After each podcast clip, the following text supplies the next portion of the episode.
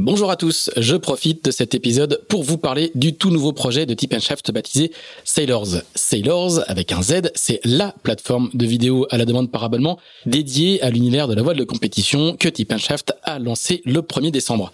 Avec Sailors, notre objectif est de proposer aux passionnés le meilleur de la voile de compétition en streaming sur une plateforme accessible depuis tous vos appareils, ordinateurs, téléphones ou tablettes. Au menu, des documentaires, des séries, des récits de courses, des portraits, des sagas, pour beaucoup disponibles uniquement sur Sailors. Le tout pour le tarif attractif de 5,99€ par mois ou de 60 euros par an. Voilà, tout ça se passe sur sailors avec un z.com.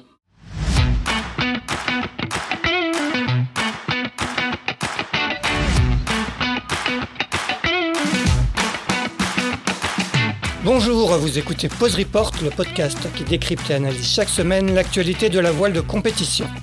Pause Report est produit par Tip le média des professionnels et des passionnés de voile de compétition. Tip Shaft, ce sont deux newsletters hebdomadaires en français et en anglais, des podcasts, des formations, un studio de production de contenu, une plateforme de vidéo à la demande Sailors, ainsi qu'un festival du film que vous pouvez retrouver sur tipenshaft.com. Je suis Axel Capron et je vous souhaite la bienvenue dans Pause Report.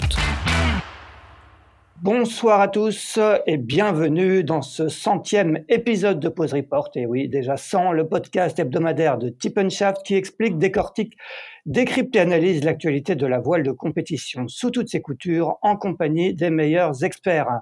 Nous sommes le lundi 19 décembre, il est exactement 20h10 et pour ce dernier épisode de l'année, qui plus est pour le centième, nous allons parler d'Ultime, mais plus précisément du Maxi Edmond Rothschild, qui a gagné cette saison les trois courses qu'il a disputées avec bien évidemment en point d'orgue la douzième édition de la Route du Rhum destination Guadeloupe. Nos deux invités font partie justement du Gitana Team. Le premier n'est autre que le vainqueur de cette transat en solitaire. Il s'agit bien évidemment de Charles Caudrelier qui est chez lui à la Trinité-sur-Mer. Salut Charles. Bonsoir. Le deuxième est le directeur général du Gitana Team. C'est bien évidemment Cyril Dardachti qui, lui, je crois, à la montagne. Salut Cyril. Bonsoir à tous. Eh bien, messieurs, euh, merci d'avoir répondu présent à mon invitation pour, euh, pour cette centième. Peut-être avant de revenir, euh, de parler de voile et revenir sur cette saison qui aura été très riche pour vous, un petit mot quand même sur l'actualité du jour. J'imagine que vous avez peut-être suivi, comme, comme plus de 25 millions de, de Français, la, la, finale de la Coupe du Monde France-Argentine hier soir. Charles, Cyril, est-ce que vous avez suivi? Et, et si oui, qu'est-ce que vous en avez pensé? On va commencer avec toi, Charles. Euh, ouais, évidemment, j'ai suivi avec euh, mon fils et ses copains et puis ma femme. Et écoute, euh, on a été un peu désœuvrés sur les premières minutes, mais la, la fin était juste géniale. évidemment, il y a de la déception. Voilà, mais c'est difficile de, de, dire qui a le mieux joué. Ou... En tout cas, c'était juste un, une finale magique. voilà, juste un peu de déception. mais, voilà pour pour l'équipe de France, pour Didier Deschamps, qui je crois fait une copie géniale et qui fait, ça me fait bien sourire parce que quand je vois toutes les critiques qu'on entend dans les journaux spécialisés, on voit bien que parfois ils comprennent rien. Donc euh, ça me fait plaisir qu'il ait fait amener cette équipe-là. C'était pas loin de gagner. C'est difficile. Les tirs au but, de toute façon, c'est toujours euh, très triste et, injuste. Donc euh, voilà. C'est effectivement arrivé à d'autres avant lui, mais Jacquet avait été aussi particulièrement critiqué en son temps avant la première victoire de la France en Coupe du Monde en 98. Cyril, est-ce que du côté de la montagne, on a regardé avec passion ce France-Argentine? Ah bah alors avec euh, passion et, et, avec enthousiasme, c'est vrai que euh, pour revenir sur ce que disait Charles, c'est que les, en fait les 70 ou 75 premières minutes, moi je me suis demandé euh, où était l'équipe de France et après il y a eu ce revirement, c'était juste incroyable et puis et c'est vrai qu'on était vraiment tenu en haleine et et on s'est demandé, on se demandait même comment allait être l'issue, même si à un moment j'avais, j'étais persuadé que l'équipe de France allait allait gagner et puis ben le sort on a voulu autrement puisque pour le coup ça s'est terminé sur des tirs au but et c'est vrai que là pour le coup je trouve que le côté aléatoire euh, alors on peut on peut le voir comme on veut hein, c'est est-ce que finalement c'est la solide l'équipe la plus forte qui, qui a tenu ou euh, ou c'est la chance? Moi je, je mettrais plutôt ça sous le compte de la chance mais en tout cas on a eu un combat incroyable jusqu'à la fin et qui nous a tenu en haleine jusqu'au tir au but. C'était un peu long pour moi d'ailleurs à la fin puisque j'avais d'autres obligations mais en tout cas je suis allé jusqu'au bout et et c'était c'était euh, c'était juste euh, juste incroyable. Charles, un petit mot pour finir sur, le foot. Tu, es un sportif de haut niveau, hein, comme, les, comme les footballeurs de l'équipe de France. Quand tu vois la, folie que, le foot suscite, l'enthousiasme que peut susciter une telle finale, ça fait quoi? Ça fait envie? Ça fait peur? Ça te laisse indifférent? Comment, comment tu vois ça, toi, toi qui es un sportif de haut niveau? Bon, Non, mais je crois que c'est euh, juste le, sport le plus universel et, et c'est normal que ça fascine les foules. Ça fait, tout le monde peut jouer au foot, tout le monde peut s'identifier aux joueurs donc euh, moi je trouve que c'est un sport fabuleux parce que tout le monde peut y jouer, euh, toute classe sociale. Donc euh, voilà, c'est normal que ce soit le, sport le plus représenté. Parfois ça va un peu loin. Je trouve que on en parle un peu trop dans les, médias. Ça, des fois c'est d'ailleurs aucun intérêt. Ils brodent autour de ça. Et c'est juste un petit peu dommage parfois que maintenant c'est ce qui se vend, mais qu'on qu'on mette pas d'autres sports en avant. J'étais au micro d'or la semaine dernière. J'ai rencontré des sportifs incroyables qui font des trucs de dingue et dont on n'a jamais entendu parler et, qui d'ailleurs me connaissait peu non plus finalement, euh, un petit peu grâce à l'actualité, mais, on se rend bien compte qu'il y a d'autres sports. C'est juste le seul reproche que je ferais, mais ça c'est pas la faute des joueurs de foot, hein, c'est la faute aussi des choix, des choix des, des journalistes. Maintenant, je comprends qu'il y a plus de gens qui s'intéressent au foot, mais je suis sûr qu'il y a, y a plein d'autres sports qui mériteraient d'être un peu mis en avant. Euh, voilà, le foot restera toujours le foot, et j'adore ce sport. est-ce que, le petit Charles a tapé dans le ballon quand, tu étais quand tu étais Non, malheureusement, c'est mon grand regret. Hein. Je jouais tout le temps à l'école et, j'adorais ce sport et mes parents, euh, ben voilà, euh, n'avaient pas envie de me mettre au foot et j'ai fait du, tennis où j'étais pas très médiocre et je crois que j'aurais vraiment aimé jouer au foot et euh, j'adore encore faire des matchs comme ça, mais je, suis assez nul parce que j'ai très peu joué, voilà, mais c'est vraiment un sport que j'ai adoré.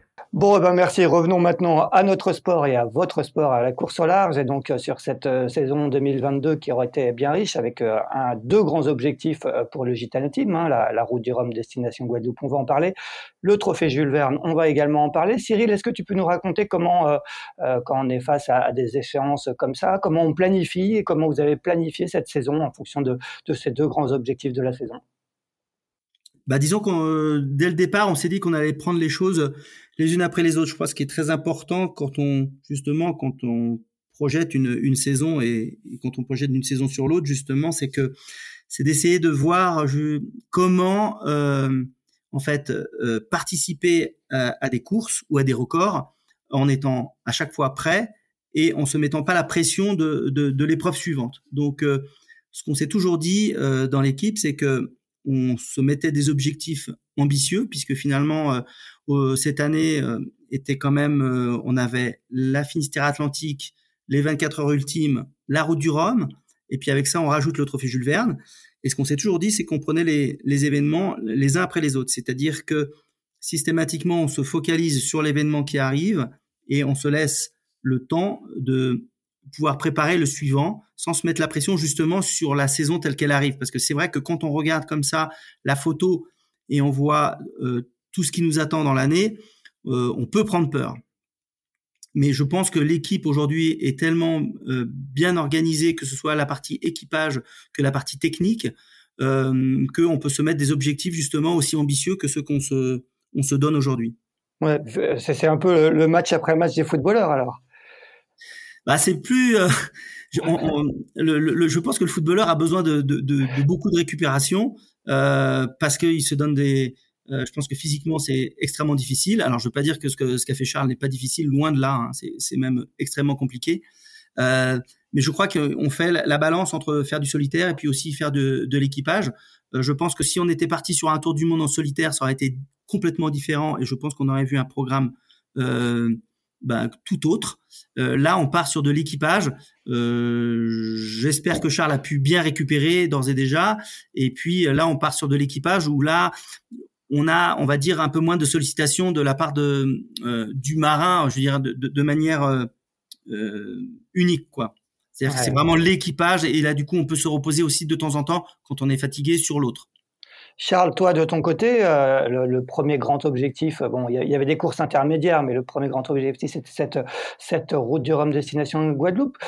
quelles étaient un peu de ton côté les, priorités, tes priorités personnelles pour arriver dans les, meilleures dispositions possibles au départ de, Saint-Malo? Bon, mes priorités, ouais, elles, étaient de d'engager, euh, de l'expérience en solitaire, parce que j'étais le, le bisu avec Arthur Levaillant aussi, mais j'étais le bisu un peu des, des favoris. euh, par, en, en, solitaire. J'en avais pas fait depuis très longtemps et je voulais prendre la dimension du truc. Donc je l'ai fait très rapidement et c'était la meilleure décision que j'ai prise, c'est de faire le retour de la Transat Jaguar en, en faux solo. Donc déjà, ça m'a donné un premier aperçu euh, de, de, certaines choses. J'ai fait certaines erreurs et après j'ai pu réfléchir aussi comment préparer le bateau. Et puis dès que j'ai pu, je suis parti en solitaire. Je crois que je suis un peu le seul qui a fait d'ailleurs du vrai solo euh, en qualification. Euh, et je me suis imposé un rythme euh, presque de course, même si c'est impossible, pour me rendre compte de la fatigue euh, avec beaucoup de manœuvres. Et ça a bien payé. Après, on a eu un peu d'équipage, mais ce qui est important, je crois, sur des prototypes et sur et puis ce qui a été une des clés de la victoire, c'est d'avoir sans doute le meilleur bateau. Donc l'équipage, ça nous permet d'avancer et on a quand même continué à progresser techniquement. Je pense que pas mal d'équipes qui ont essayé de, voilà, de se préparer pour le solo, de fiabiliser le bateau. Nous, on avait déjà un bateau fiable et on a continué à l'optimiser euh, en prenant quand même quelques risques, puisqu'on a changé nos foils euh, très peu de temps avant. Euh, on a changé de foil même. On a fait cinq versions du, de ce foil-là. On l'a modifié quatre ou cinq fois, je crois, dans l'année euh, pour, pour avoir des meilleurs, dans des réglages, des petites modifs. Donc, ça nous a permis d'avoir un bateau super performant au départ. Et je pense que c'est quand même essentiel. Voilà, j'étais, je connaissais mon bateau par cœur je sais comment le mener. J'étais assez confiant après avoir fait beaucoup de doubles. Donc c'était d'arriver à trouver le bon rapport entre entraînement solitaire et euh, amélioration technique du bateau pour euh, pour évoluer face aux bateaux neufs qui, qui sont bah, extrêmement récents par rapport à nous, donc euh, qui ont un potentiel euh, quand même. voilà, quand tu fais un bateau quatre ans après, tu essayes de faire, de faire mieux. donc voilà, il fallait avancer. Et je crois qu'on a bien réussi à ça. Et je pense qu'une des clés, ben, ça a été le travail de toute l'équipe pour euh, avoir le, le, bateau le plus performant. Euh, les marins, je pense que le niveau est très très proche. C'est ce qui a fait la différence, je crois. C'est c'est vraiment euh, la perte du bateau pur. c'est essentiel. Quoi. Et après, moi, je savais que je pouvais le mener à 100% assez rapidement. J'en étais convaincu. Quoi.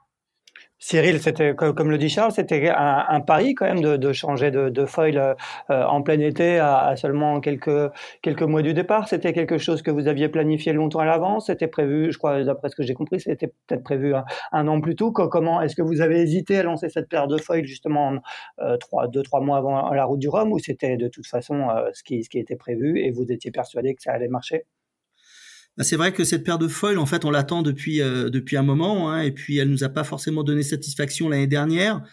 On est identifié avec le bureau d'études de Gitana comment justement améliorer les choses avec euh, Franck et puis euh, et puis Charles évidemment qui avaient leurs inputs et qui nous qui retranscrivaient vraiment ce qu'ils ressentaient en, en, termes de, de sensations.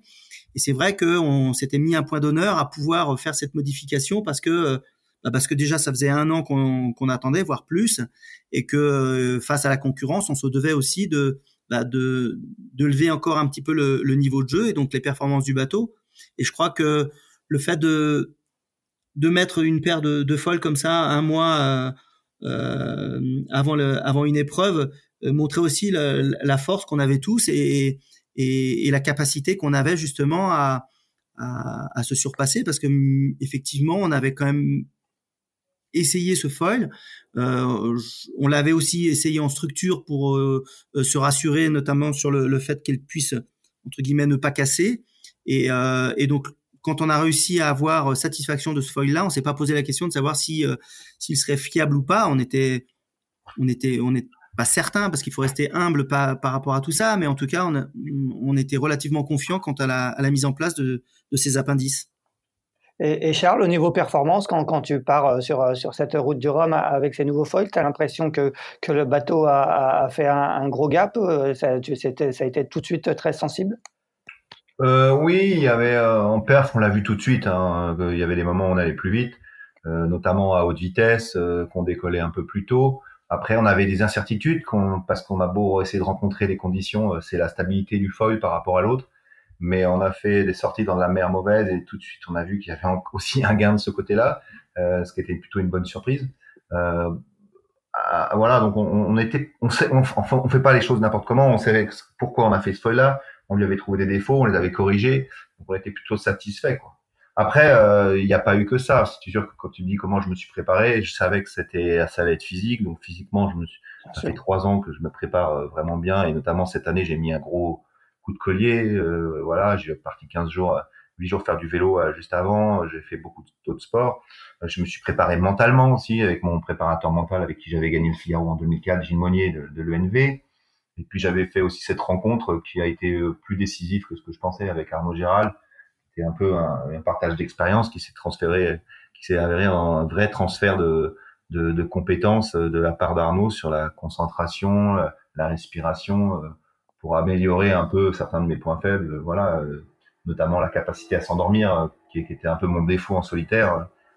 J'ai du mal à lâcher prise et aller, voilà donc il y a beaucoup de choses derrière cette victoire. Euh, ce qui m'a permis de le faire, c'est c'est aussi d'être euh, entouré comme ça de voilà quand moi je j'avais beaucoup de temps pour moi et depuis ça fait trois ans moi que je prépare cette route du Rhum. Ça fait trois ans que, que, je navigue énormément. Donc je partais quand même avec beaucoup d'atouts, un bon bateau, euh, plus d'expérience que les autres sur les bateaux volants. Et, et une préparation physique au top. Bon, je savais que les certains étaient aussi au top, hein, mais mais voilà, je crois que j'avais mis, on avait mis beaucoup de choses autour de moi euh, pour euh, pour me préparer euh, voilà comme jamais j'étais m'étais préparé sur une course. Donc c'était la course il y a le plus gros enjeu. J'avais énormément de pression parce que mais malgré tout je suis jamais parti aussi serein je pense pas que les gens m'aient trouvé dans l'équipe m'aient trouvé très stressé pour un départ d'une course aussi importante donc, voilà Cyril, est-ce que est-ce que est-ce qu'il était stressé euh, Je crois que déjà tu voulais rebondir, mais est-ce que est-ce que Charles était stressé euh, avant de, de partir? J'ai croisé effectivement beaucoup de, de monde qui qui qui, qui m'a dit que qui t'avait croisé toi le, le, matin du départ et que tu n'avais pas l'air très stressé. Cyril? Euh, Charles, non, je, je, je trouve qu'il était effectivement euh, très serein dans, dans, dans, dans, la manière de, de, de, mener en tout cas ce, ce départ. Et pour preuve, hein, c'est qu'il a fait un départ juste extraordinaire. Je crois qu'il s'est vraiment euh, transcendé. Il a été euh, vraiment impressionnant et j'ai été très impressionné par la manière dont il menait le, le, le bateau. Donc je pense que c'est au-delà de effectivement de, de, la partie technique où là on a vraiment la chance effectivement d'être libre dans nos choix parce que on a la confiance de de notre armatrice euh, Ariane de Rothschild et, ses filles, mais c'est surtout aussi, euh, euh, je dirais, la, capacité qu'a eu Charles à, mener la, machine de, cette façon-là. Je crois qu'il faut, il faut aussi faut aussi rendre hommage à Charles dans tout ce qu'il a fait pendant ces six jours et demi. On va, on va en reparler un petit peu plus dans le détail. Juste pour revenir un peu sur, sur cette avant-saison, euh, Cyril, il y, a, il y avait deux, deux, courses donc, que vous avez fait, la Finistère Atlantique et les 24 heures ultimes. Finistère Atlantique en équipage, 24 heures ultimes en, faux solo, si je me souviens bien, que vous avez gagné. À, quoi elles vous ont servi ces courses euh, Est-ce que est-ce c'était important de pouvoir s'étalonner? Est-ce qu'elles vous ont euh, mis, davantage en confiance? Est-ce qu'elles elles vous ont fait, euh, fait que, constater que, que, que, la concurrence se rapprochait? Euh, À quoi vous ont servi ces deux bah, je dirais que elle ça a été en plusieurs phases. Déjà, la Finistère Atlantique nous a permis de voir où on en était par rapport à la, concurrence et par rapport à nos, adversaires, voir où ils en étaient dans leur niveau de préparation, en tout cas au niveau du bateau et au niveau des performances. Euh, là, on a vu effectivement que euh, les uns et les autres se rapprochaient, et c'est pour ça que d'ailleurs on avait euh, vraiment à cœur de faire marcher cette nouvelle paire de foils parce qu'on savait très bien que il y avait un, vrai plus à avoir. Ensuite, il y a eu les 24 heures ultimes où là, je pense que même si c'était du faux solo, le, la, la, personne à bord euh, était un caméraman qui ne touchait absolument à rien et, et a permis aussi à, à Charles de, de, de, se mesurer euh, également aux autres, mais de façon euh, différente parce que là, pour le coup, on, peut considérer que c'était euh, pas un galop d'essai, mais en tout cas une première phase sur 24 heures solitaires qui, qui était annonciatrice finalement de ce qu'on attendait sur la route du Rhum. Et là encore, je pense que Charles a montré euh, qui était le qui était le patron sur ce sur cet événement-là, même si encore il n'est pas révélateur, mais en tout cas, ça montre quand même euh, euh, l'état d'esprit dans lequel il était. Et puis, bah, évidemment, la route du Rhum qui qui, qui s'est conclue avec avec le résultat qu'on connaît. Charles, justement, on va, parler un peu plus en détail de cette route du Rhum. On va pas refaire le match complètement parce qu'il a été fait et refait. Euh, tu, tu, parlais d'énormes pressions. C'est euh, malgré ça, tu étais serein. Est-ce que, cette pression, tout le monde disait que tu étais le, le grand favori. Tu, tu, tu l'assumais ou comment tu, l'avais, comment tu la vivais cette pression? Bon, je l'ai étonnamment bien vécu, mais un peu comme toujours. Hein. Moi, je suis plutôt détendu au départ. J'étais en plus jamais parti aussi confiant par rapport au bateau, à ma façon de régler mon bateau, la connaissance du bateau voilà, je pouvais tomber sur un bateau, une, un couple bateau skipper plus fort. Ça, euh, j'avais un peu une inconnue. Euh, C'était éventuellement le couple de François et son bateau, puisque les autres, je les avais mesurés avec des modifications. Euh, à Finistère Atlantique, on avait vu que Bangkok était euh, des fois plus performant et, et je pense qu'avec nos foils, on a vraiment compensé ça, voire même on a gagné par rapport à lui. En tout cas, c'est le sentiment que j'avais après les entraînements en solitaire. et, et du coup, voilà, c'était un peu l'inconnu. Et finalement, je disais que j'avais pas de pression et je pense que jusqu'au jusqu'au début mi-course j'étais sans pression et la pression je me la suis mis à la fin euh, comme je fais souvent parce que j'avais alors que c'est le moment où j'avais le plus d'avance. En fait, plus était François était prêt, euh, plus j'étais à l'aise et plus il était loin, plus je stressais euh, inutilement d'ailleurs. Et j'ai mis la pression surtout sur les dernières 36 heures où j'étais pas content exactement de notre positionnement.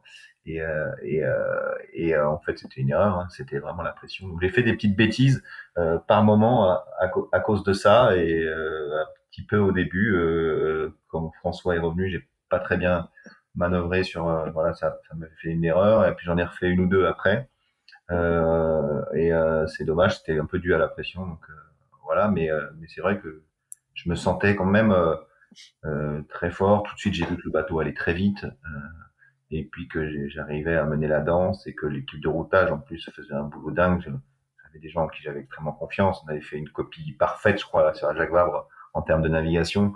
Et là, ils n'ont pas fait beaucoup beaucoup de bêtises. Hein. Je crois pas, voire même quasiment aucune. Raconte-nous un petit peu juste l'épisode euh, du, départ. Hein. Il y a eu un moment une suspicion de, départ volé qui, aurait entraîné euh, une pénalité à, faire en course. Euh, à quel moment tu, l'apprends et, comment, tu, comment tu réagis sur, sur, sur, le coup? Ouais, il y a eu deux temps. En fait, ils m'ont demandé de me les rappeler, dire que c'était important. Et du coup, là, j'ai dit, oh, il y a un truc qui va pas. Il m'a dit, bah voilà, t'as volé le départ. J'étais un peu effondré. Je dis, putain, j'ai fait la connerie qu'il fallait pas faire. Je savais que 4 heures c'était beaucoup et que en plus ça partait un peu par devant. Enfin, ça pouvait partir par devant. Euh, du coup, j'ai dit là, c'est la grosse bêtise. Et ils m'ont vite rassuré en me disant mais. Et puis euh, moi j'ai rejoué euh, ma trace, j'ai vu assez vite que que j'étais quand même vachement loin derrière, que que le comité, enfin la, la, Yellow Brick disait la même chose. Et puis euh, je crois qu'assez rapidement quand même, j'y ai cru quoi. Enfin Cyril a été très rassurant en disant mais il y a, y a, tellement de preuves que voilà, c'est physique, quoi. C'est pas. Euh, alors après, je savais pas comment ils allaient juger entre une visée et puis une position géographique, mais voilà, il se trouve que c'est compliqué. Je vois pas très bien comment ils peuvent viser une ligne aussi grande. Finalement, on voit rien, nous on voyait pas les. Et euh, voilà. Et alors, et puis comme ils avaient donné des positions de départ et que clairement j'étais sous la ligne, et puis il y avait, il y avait voilà. Donc euh, et puis finalement, bah ils ont été super euh, honnêtes et ils ont reconnu, c'est pas facile pour un comité de cause de reconnaître une erreur. Cyril. Je, m'attendais pas à ça en fait. Et, euh, voilà, il y avait des preuves matérielles quand même. Oui, bien sûr. Ouais. Cyril, raconte-nous comment sont passées, comment s'est passée l'histoire dans les, dans les coulisses, que, que, que, concrètement, comment, comment vous, vous avez réagi avec l'équipe et, et, avec la, la cellule de routage. Bah, nous sur le sur le sur le départ, ça a été tendu. Alors ça a été tendu pourquoi? Bah, Pour plusieurs raisons déjà parce que on reçoit déjà, on était sur le donc le, le Zodiac euh, de départ qui avait récupéré euh, les navigants et on reçoit déjà une première photo et, et quelques commentaires parce que euh, on voyait que, enfin certains faisaient un commentaire comme quoi il y avait un trou dans le bateau. Donc Ouais, je me souviens bien. Ouais, ouais il y avait donc où les commentaires disaient que Charles avait percuté un Zodiac, etc. Donc on a eu cette première inquiétude. Euh, qui est vite tombé parce que c'était en fait une casse qu'on avait eue quelques temps auparavant, mais on n'avait pas pu sortir le bateau et donc refaire une peinture. Et euh, donc on a tout de suite identifié euh, que ce n'était pas un trou, mais vraiment un problème de, peinture. Donc là, on, a eu cette première inquiétude parce que mine de rien, quand tu reçois un SMS comme ça sur l'eau, c'est jamais agréable.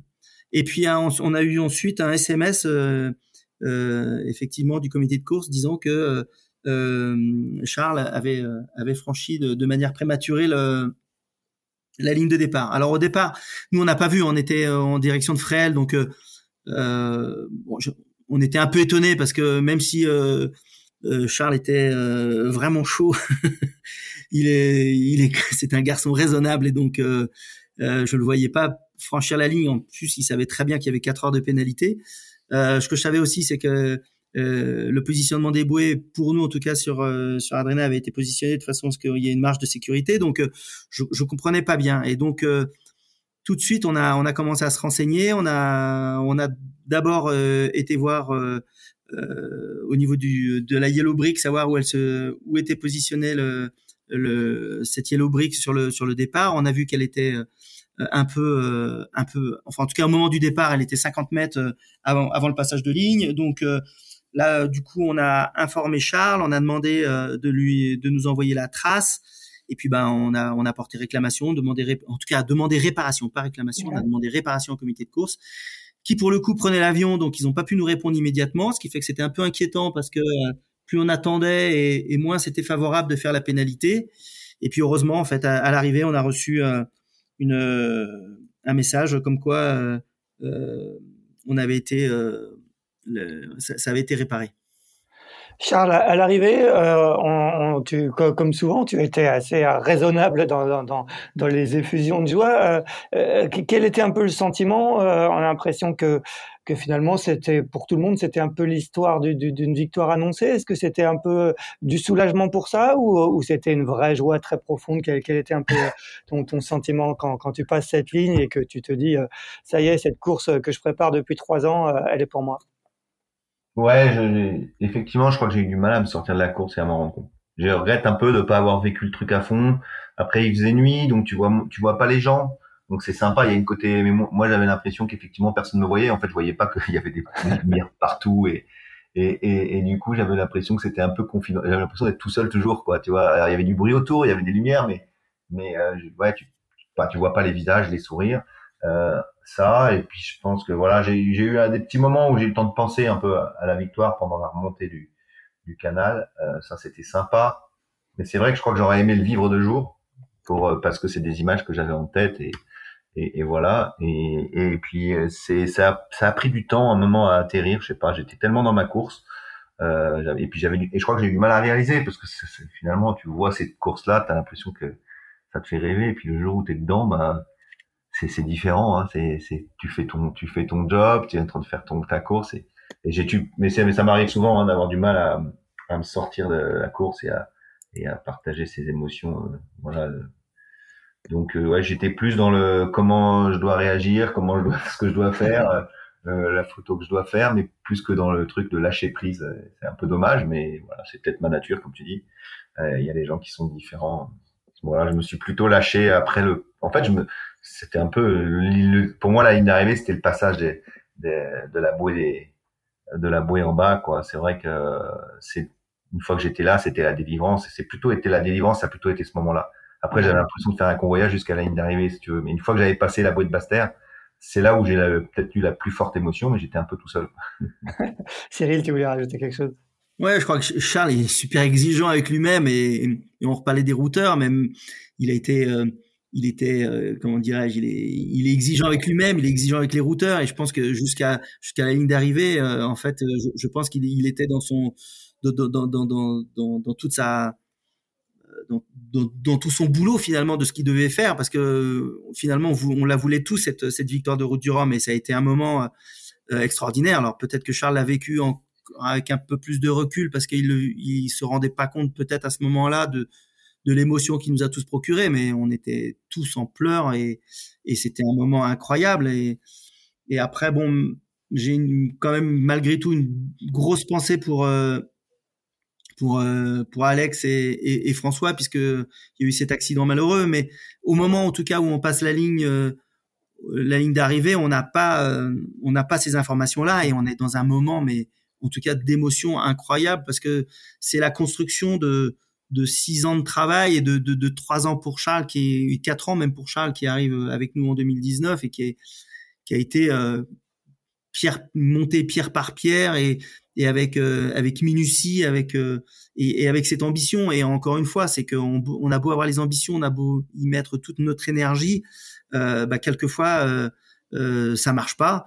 On a pu le voir notamment sur la cette Coupe du Monde de football et si on doit faire un rapprochement. Et, et là, pour le coup, c'est vrai qu'on a réussi à, à transformer et, ça fait trois ans, ben, presque quatre ans qu'on transforme toutes nos courses en victoire et c'est juste extraordinaire. Et, et je crois que c'est un travail collectif qui, qui est juste, qui est dingue. Et cette route du Rhum, on la voulait, quoi. On la voulait tous et, et, et finalement, c'est vrai que c'est un aboutissement et quelquefois, on mesure pas à quel point c'est, c'est fou, quoi. Oui, bien sûr. Charles, euh, une solitaire du Figaro, trois Transat Jacques Vabre, deux victoires sur euh, la Volvo Ocean Race, une route du Rhum. Ça commence à, faire un, sacré palmarès. Si on te dit maintenant que tu, tu, tu fais partie des, des, des, plus, des, plus beaux palmarès de la voile française, tu, tu mesures quand même, tu te dis euh, quand même, c'est moi qui ai fait ça, tu es, presque l'égal d'un Franck, d'un Michel Desjoyaux et autres. Ouais, ouais, non, c'est sûr que tu m'aurais dit ça, même il y a dix ans. Euh, c'est vrai qu'en dix ans, mon palmarès, il a, explosé. et J'ai attendu longtemps. euh, il a démarré il y a longtemps, mais après, j'ai quand même eu des. Alors, j'étais souvent, j'ai gagné beaucoup de courses en double, euh, mais euh, après, euh, effectivement, depuis la Volvo, euh, il s'est passé beaucoup de choses, et c'est vrai que quand je dis les cinq dix dernières années, euh, j'ai presque que des victoires sur toutes mes participations, à part euh, un, ou- une Transat Jaguar où que j'ai abandonné. Euh, euh, ça a été beaucoup beaucoup de victoires euh, sur plein d'épreuves, en fait, c'est presque pénible parce que c'est après tu deviens encore plus exigeant parce qu'il y a plus que ça qui t'intéresse et, c'est vrai que des fois j'ai du mal à, relativiser c'est pour ça que je me mets mais ça me permet aussi de me dépasser tout le temps pour essayer d'aller chercher et de, ne jamais être satisfait. Mais ça me met de la pression parce que j'ai l'impression que si je fais si gagne pas une course c'est un échec. Donc euh, c'est un peu terrible j'espère que cette course va m'apaiser un peu effectivement et que voilà quand je me retourne et que je regarde le palmarès mais bon je réfléchis pas trop à ça quand même euh, en fait, là, je suis plus dans me projeter sur ce qui va se passer après. Et, euh, et, et, et voilà, de marquer l'histoire, c'est pas non plus ma, ma quête absolue. C'est juste que j'ai besoin de gagner parce que sinon, je, je, je, je souffre au fait de quand je gagne pas, je, je souffre un peu quoi. Alors ça dure pas trop longtemps, hein, c'est plus sur le bateau, euh, j'arrive à relativiser, mais c'est vrai que c'est ça qui me fait avancer aussi, qui me permet de de bosser cette quête de de, bien faire son travail. C'est surtout ça qui est le plus important pour moi, c'est que c'est pas tellement de gagner, c'est que quand je gagne pas, j'ai l'impression d'avoir mal travaillé. Et ça, c'est, plus ça qui est dur à encaisser que d'avoir quelqu'un devant moi. Euh, Il y a Christian Lepape qui, qui, te, qui, te comparait un petit peu à un croisé, justement. Euh, tu as, besoin de travailler pour y arriver. Ouais, ouais, bah, j'ai vu. C'est sûr, j'ai pas été. Euh, j'ai l'impression que c'est, un palmarès qui s'est construit dans le temps. Effectivement, euh, il y a des gens extrêmement précoces euh, qui ont une maturité euh, très tôt, mais il y a peu de marins finalement qui, ont des, maturités en, dessous de 30 ans. Voilà, il y a quelques exemples, c'est Franck, François, des gens comme ça qui, ont, qui, font des palmarès très jeunes, mais c'est aussi parce qu'ils ont eu des opportunités. Et là, je me fais un peu la voix de certains coureurs qui sont extrêmement doués et qui n'ont pas toujours les moyens de s'exprimer. Euh, moi, j'en ai souffert aussi. Et je vois, il y avait des fois des, des, gens qui me disaient, ah bah toi, quand je rentre dans des soirées avec des gens qui connaissent rien et tu, tu as gagné le Figaro et ils te disent ah bah moi je connais un tel, il a fait le Vendée Globe, c'est un super marin. J'ai envie de dire bah euh, non, c'est pas un super marin, il a juste fait le Vendée Globe, il a jamais gagné une course et il y a plein de super marins qui n'ont pas fait le Vendée Globe et c'est sur, la, solitaire du Figaro, c'est sur la Mini, c'est sur le Tour de France et, et, euh, et ces gens-là sont pas médiatisés, mais c'est pas c'est parfois moi j'en ai pas trop souffert, mais mais quand même des fois tu es un petit peu voilà donc euh, moi j'ai eu cette chance de, d'avoir de, des projets plus tard que certains. Et, et voilà, mais euh, tu vois, quand on m'a dit bah vous n'êtes pas connu chez Safran, vous avez 40 ans, personne ne vous connaît, euh, bah ouais, alors que voilà, bon, je dis mais ouais, mais François Gabard avant, de gagner le Vendée Globe, personne ne le connaissait aussi. À un moment, faut avoir sa chance. Donnez-moi ma chance. Et, et, et puis non, j'étais trop vieux et, et il fallait prendre. Il avait envie d'avoir trouvé un, un autre François Gabard et et ça marche pas comme ça. Des mecs capables de gagner le, le, le, le Vendée Globe à 30 ans, finalement, on se rend compte que la maturité d'un skipper, elle est souvent plus tard. Quoi. Ouais, Il y a quelques ouais. prodiges précoces et surdoués, euh, mais euh, voilà, chacun construit. Mais il faut aussi avoir la chance de s'exprimer. Moi, on m'a donné ma chance pour faire gagner le Figaro. J'ai eu 4 ans pour le faire et je l'ai fait en 4 ans. C'était quand même propre. J'avais moins de 30 ans, mais après, euh, voilà, j'ai pas, ça n'a pas décroché derrière. J'ai vu Armel partir sur des gros projets, j'ai vu plein de super mecs partir sur des gros projets mérités, puis j'en ai vu d'autres qui bah, ont trouvé de l'argent simplement. Et, euh, bon, voilà. Finalement, tu as bien réussi à, à, saisir ta chance. Euh, Cyril, euh, on parlait de, de François d'Armel. On a l'impression que quand même en un an, euh, et c'est assez logique, la, la concurrence euh, se, se, rapproche. Est-ce que euh, aujourd'hui, il va falloir, en vue notamment des prochaines échéances, et notamment de la course autour du monde en solitaire qui aura lieu dans un an, alors qu'il y a le Team Challenge Brest, il va falloir encore optimiser ce bateau ou est-ce que vous êtes un peu arrivé en, en butée de, de, de développement de, de ce bateau? Oh, je pense que hum, on a on a encore de on a encore de l'optimisation à faire. Hein. Je pense que ces ces bateaux-là, euh, on découvre euh, petit à petit ce qu'ils sont capables de nous dévoiler parce que parce qu'on est dans la découverte. Hein. Faut pas oublier que il y a il y a en 2017, euh, on était le premier bateau de de course au large volant et euh, et on a justement cette chance de pouvoir avoir cette avance euh, qui nous permet de découvrir peut-être plutôt que les autres euh, des nouvelles solutions et des nouvelles astuces pour faire marcher encore plus vite le bateau. Euh, maintenant, euh, quand on revient sur euh, sur la course autour du monde en solitaire qui nous attend fin 2023. Je crois que ce qui va surtout être essentiel, c'est d'être fiable. au-delà d'être performant, c'est-à-dire qu'il va être essentiel d'être performant, mais je pense que avant tout, il va falloir être fiable. Ouais, donc c'est l'objectif de la saison, ça va être de travailler euh, dans la saison 2023 au retour du Jules Verne, ça va être de travailler sur cette fiabilité. Euh, essentiellement, essentiellement. on, on, a, enfin, sous couvert de, après avec Charles aussi de, de, de ce qu'on aura à, à, découvrir euh, en termes de, de, performance, mais je pense que euh, compte tenu de là où nous en sommes aujourd'hui, je crois que l'essentiel se fera vraiment sur la fiabilité plus que sur la performance. Charles, on aura l'occasion pendant toute l'année de, reparler de, ce Tour du Monde. On va juste dire un petit mot. C'est un peu la, frontière ultime, cette course autour du monde en solitaire en ultime. C'est une, course dont on parle maintenant depuis euh, quelques années. Elle a été euh, reportée. C'est un peu, c'est l'étape au-dessus. C'est vraiment ce qui est le plus ultime, justement, pour, pour le même mot. Bon, on peut pas rêver mieux. Hein. Je crois que les, ultimes sont quand même les plus beaux bateaux du monde euh, pour faire de la course au large le parcours, c'est le parcours ultime. Euh, en solitaire, euh, c'est un peu le gros challenge. C'est une aventure. On va être des pionniers. Et ça, ça me plaît bien. Euh, j'ai toujours eu envie de faire le Vendée Globe. J'aurais sans doute pas mon Vendée Globe. J'en sais rien, mais je vais faire un truc qui va me consoler, en tout cas, de, de mon absence sur tous les Vendée Globe depuis, depuis 12 ans ou 15 ans que j'ai envie de le faire ou que je prétends le faire. Donc voilà, et ça va être un sacré challenge parce qu'aujourd'hui, euh, on a des bateaux de dingue, mais personne n'a réussi à faire euh, un tour du monde avec ces bateaux. Et là, en plus, ça sera en solitaire. C'est pour ça que de partir sur le Jules Verne, pour moi, c'est indispensable et euh, même un énorme avantage qu'on peut prendre sur la, concurrence parce que la fiabilité, ça va être là une course d'endurance avec ces bateaux-là. Et on, est encore, bah, voilà, 17 jours, c'est le record qu'on détient sans doute ou qu'on co-détient avec Sodebo, un bateau volant autour du monde on n'a pas dépassé ça. Euh, Effectivement, ça, rend modeste. Euh, Cyril, avant de parler de, de, Jules Verne, un petit mot sur, euh, sur euh, le futur bateau, parce que vous avez annoncé à l'arrivée de la route du Rhum qu'il y aurait sans doute un, futur, je ne sais pas si ça s'appellera Maxi Edmond Rothschild, mais en tout cas un futur ultime du, du, Gitana Team. pourquoi ce choix? Et, est-ce que tu, disais que après la course, après la route du Rhum, que votre ADN c'était aussi de casser les codes et d'avoir des, des idées un peu neuves comme vous l'avez eu sur ce Maxi Edmond Rothschild, euh, à, quoi il, peut ressembler, à quoi peut ressembler un, ultime de génération, euh, un ultime volant de génération 2 ben Alors ça déjà, je vous laisserai euh, le découvrir dans quelques temps, mais notre bateau là aujourd'hui, enfin il rentre dans sa, il a fait sa sixième saison.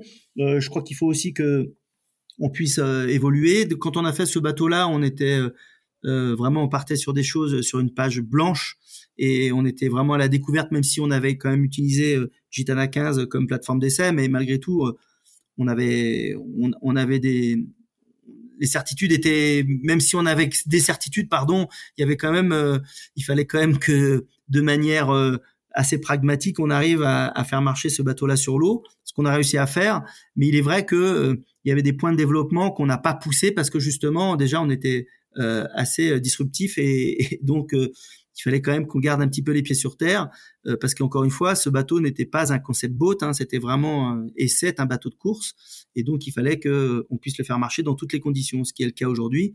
Et donc le futur bateau, eh bien, on est en train de d'élaborer un petit peu euh, euh, tous les inputs que que l'on a et de ce qu'on on connaît sur ce sur déjà le bateau actuel pour pouvoir justement le le, transposer sur le sur le futur. maintenant euh, on n'est pas encore assis sur une date de mise à l'eau euh, dans la mesure où on veut vraiment euh, se poser et faire les choses proprement et, sans s'emballer puisqu'on a déjà de toute manière la plateforme référence aujourd'hui. Donc on a encore une fois le, la chance d'avoir notre armateur Ariane de Rothschild qui est vraiment qui est en confiance avec nous et qui et qui nous laisse cette ce, choix finalement de, de, de pouvoir innover encore et cette chance et donc, euh, on va la saisir, mais pour la saisir, il faut aussi qu'on fasse les choses proprement. vous, allez continuer à travailler avec Guillaume Verdier? Ça sera un peu la, même équipe qui a, qui a travaillé sur, sur la conception du Maxi Edmond Rothschild? Alors, il y aura évidemment toute la, la Guillaume Verdier team avec laquelle on travaille maintenant depuis de nombreuses années. Et puis euh, également au niveau du bureau d'études Gitana euh, que l'on a étoffé un petit peu au fil au fil du temps et qui va être vraiment aussi euh, au cœur de cette de cette construction et de et de ces dessins. Bon, l'actualité immédiate maintenant, ça va être pour vous le, trophée Jules Verne. Charles, quel est un peu le, timing aujourd'hui? Est-ce que, est que tu as le temps quand même de, couper un peu après ta route du Rhum? J'imagine qu'il y a eu quelques sollicitations euh, médiatiques à ton retour euh, de Guadeloupe. Et, quel est un peu le, timing maintenant pour, pour l'équipe? Bah, Écoute, le timing, il est de naviguer euh, mercredi ou jeudi et de se dire qu'on est prêt à partir s'il y a besoin. Aujourd'hui, on était dans l'avitaillement, tu vois donc on est dedans, euh, le, repos, on le prendra, on après le Jules Verne, euh, c'est pas très grave. quand on a vécu la Volvo, on est prêt à tout faire. Hein. plus plaisir. Je préfère, je préfère partir sur un trophée Jules Verne que de 40 jours que sur une étape de 25 jours euh, sur un bord 65. Donc je suis content et j'ai envie d'y aller en plus parce que voilà, c'était une petite frustration. on a réussi beaucoup de choses dingues hein, depuis trois ans avec le team mais ça nous reste un peu en, travers la gorge ces tentatives avortées. Et puis on n'a pas le choix, il faut tenter. Donc euh, parce que le record il est très dur à battre. Donc il faut, il faudra peut-être plusieurs essais. Est-ce que ça sera le bon, je sais pas, mais euh, on, va essayer. Et puis on, comme je te l'ai dit, par rapport à ce au programme qui nous attend, ça me paraît tellement judicieux d'aller faire ce trophée Jules Verne. Donc voilà, et l'équipe bosse euh, comme bah, depuis que le bateau est rentré, on l'a ramené très vite pour que l'équipe puisse bosser à fond dessus et le préparer le plus tôt possible. Euh, voilà, on aurait aimé être prêt encore plus tôt, mais on peut pas faire des miracles. Euh, donc, euh, si on est prêt à partir à, à, partir de jeudi, c'est déjà pas mal par rapport à ce qu'on a fait. Voilà. D'accord, donc c'est stand-by. Euh, ah ouais, c'est demain. Hein. Cyril, il y a eu... Noël, on sera parti. la météo nous dit que, a priori, on passera Noël à la maison, mais mais ça pourrait. Je sais pas si on passera le premier de l'an. Cyril, le bateau, il, est, on a l'impression qu'il a été, euh, qu'il a eu très très très très très très peu de dégâts. Est-ce qu'il y a eu des réparations à faire? Est-ce qu'il y faut, qu'il y a une configuration équipage à faire ou c'est, ou il est directement prêt pour euh, pour repartir pour euh, pour un tour du monde? Bah, disons qu'il a été très très bien ramené, donc le bateau est rentré impeccable. tu veux dire que tu étais à bord Non, écoute, on a on a on a travaillé sur le sur le bateau euh, de manière assez classique, c'est-à-dire qu'on a vérifié un petit peu tout, euh, tout ce qu'il y avait à vérifier, les appendices. Les appendices sont souvent sollicités, euh, notamment quand le bateau va vite, donc il fallait vraiment refaire une, un état de surface impeccable. Et là, vraiment, je félicite encore vraiment toute l'équipe parce que franchement, ils ont fait un boulot de dingue et il faisait vraiment pas très chaud ces derniers jours. Donc ça n'a pas été facile. le, on a dématé, on a vérifié le mât, enfin on a tout a été, les voiles ont été checkées de façon à ce que tout l'équipage euh, puisse partir dans les meilleures conditions avec le bateau. Euh, le bateau est là est de, on va dire prêt ou quasi prêt puisque on est prêt dans, on va dire demain. Euh, et, euh, et, donc l'idée c'est vraiment d'avoir la, plus belle fenêtre pour pouvoir partir et faire exprimer ce bateau qui est, qui est, qui est juste incroyable et qui et avec un équipage de fou. Donc je, je, je, croise les doigts pour que les choses se passent bien. Et encore une fois, comme l'a dit Charles, c'est que euh, ces machines volantes euh, sont, sont, sont, sont, folles, et, euh, mais il faut aussi qu'on puisse durer dans le temps, et, et c'est aussi ça l'objectif maintenant qui, nous, qui nous attend. Tu, tu, peux nous rappeler l'équipage et, et, la, et, qui va composer la, la, cellule de routage pour accompagner cet équipage de 6, hein, si je ne me trompe pas? Donc, évidemment, Charles en skipper. Il y aura Franck Camas, Erwan Israël qui était donc à la cellule routage. Morgan Lagravière, qui était donc le skipper remplaçant de Charles si jamais il nous arrivait, euh, il nous était arrivé la moindre problème sur la route du Rhum. David Boileau, le bot captain. Et puis Yann Rioux, qui va donc aussi nous ramener de, très belles images et pouvoir faire vivre à tous euh, ce Jules Verne. Bon, donc c'était le même équipage que celui qui était parti il y a, deux ans. Hein. Exactement le même. Euh, Charles, euh, euh, sur ce trophée Jules Verne, hein, la, barre, la barre est haute, hein, vous l'avez dit, 40 jours, 23 heures, euh, d'export, je crois que ça date de 2017 maintenant. on a l'impression, quand on regarde un peu les dernières tentatives, que c'est de plus en plus dur de partir. Est-ce que ça veut dire qu'il y a, qu'il y, a, moins de fenêtres parce que, parce que la météo évolue ou est-ce que c'est parce que le, temps, et, la, barre a été mise tellement haute qu'il faut absolument une fenêtre exceptionnelle pour arriver dans, dans les temps au Cap de Bonne-Espérance? Oui, effectivement, Francis a eu un parcours remarquable, un temps de passage, en tout cas sous, l'Australie, qui était complètement dingue, hein, et enfin notamment une traversée de l'océan Indien. Je sais pas si on pourra faire mieux. Il a fait quasiment 37 nœuds de moyenne. En tout cas, on n'a jamais fait des 37 nœuds de moyenne sur avec ce bateau, même avec Gitana. On voit quand même que le potentiel de Gitana est, est largement supérieur à IDEC, on l'a vu sur la route du Rhum. Mais le problème, c'est l'enchaînement météo et c'est un peu l'équation impossible qu'on cherche, partir, arriver à l'équateur en moins de six jours et, et trouver, avoir rendez-vous comme il a eu avec une dépression qui part de l'Argentine. Donc voilà, ça nous fait un, et c'est nous fait quand on part, on arrive à peu près 8-9 jours à plus tard devant ce, c'est loin, hein, 8-9 jours en termes de météo, surtout dans l'Atlantique Sud. Donc c'est vraiment euh, beaucoup d'enchaînements météo favorables qu'il faut trouver euh, et qui sont indispensables pour aller chercher le record. Je pense aujourd'hui, il n'y a plus tellement de marge. Il y a, euh, il y a, je, ne sais pas si un jour quelqu'un ira plus vite que lui dans l'océan Indien. Enfin, il faudrait trouver le même, le même dépression. C'est très très rare une dépression qui traverse tout l'océan Indien aussi vite.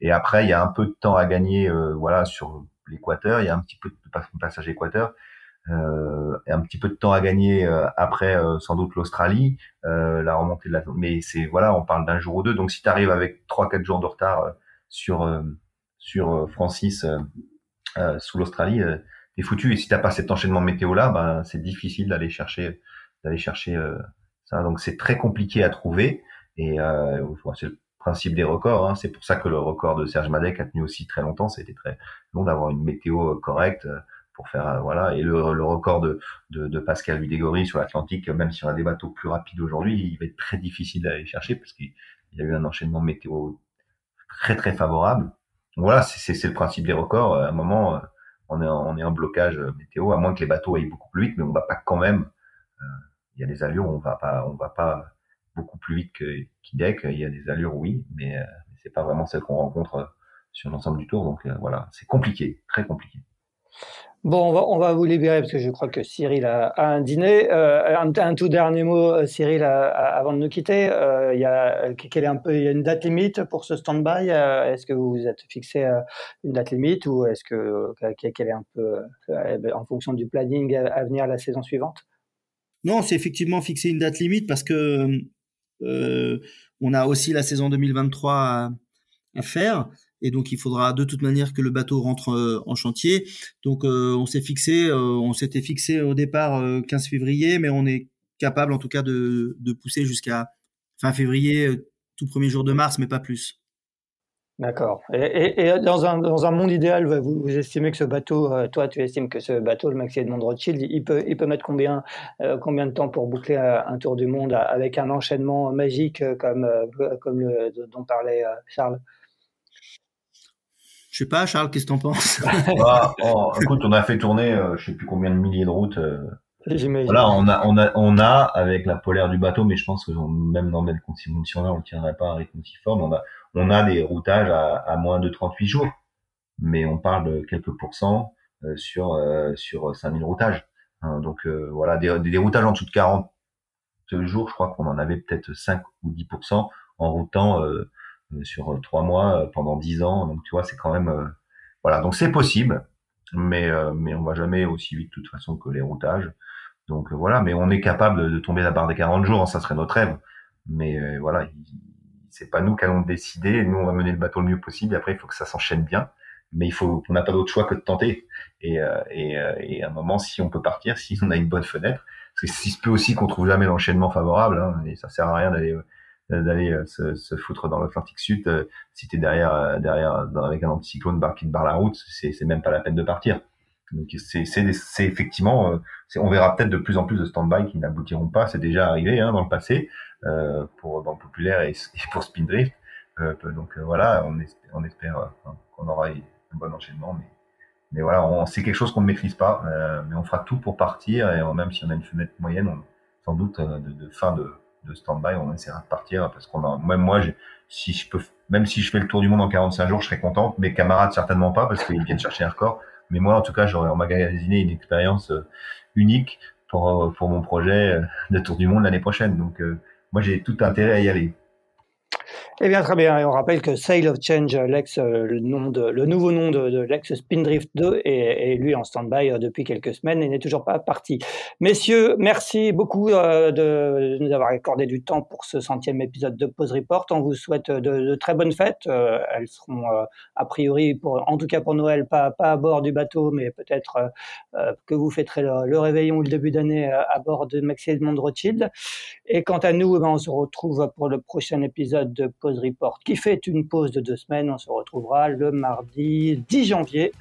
Merci beaucoup à tous les deux et euh, très bonne soirée et, euh, et bonne, bonne, fête à tous. Merci, Merci, beaucoup, bonne fête à tous. Salut. Merci d'avoir écouté cet épisode de Pause Report. N'hésitez pas à nous dire ce que vous en pensez en bien ou en mal et n'hésitez pas à le partager. Si vous souhaitez suivre l'actualité de la voile de compétition, je vous encourage à vous abonner à la newsletter de Tip Shaft envoyée chaque vendredi à 17h. Pour vous inscrire, ça se passe sur tipenshaft.com. À bientôt!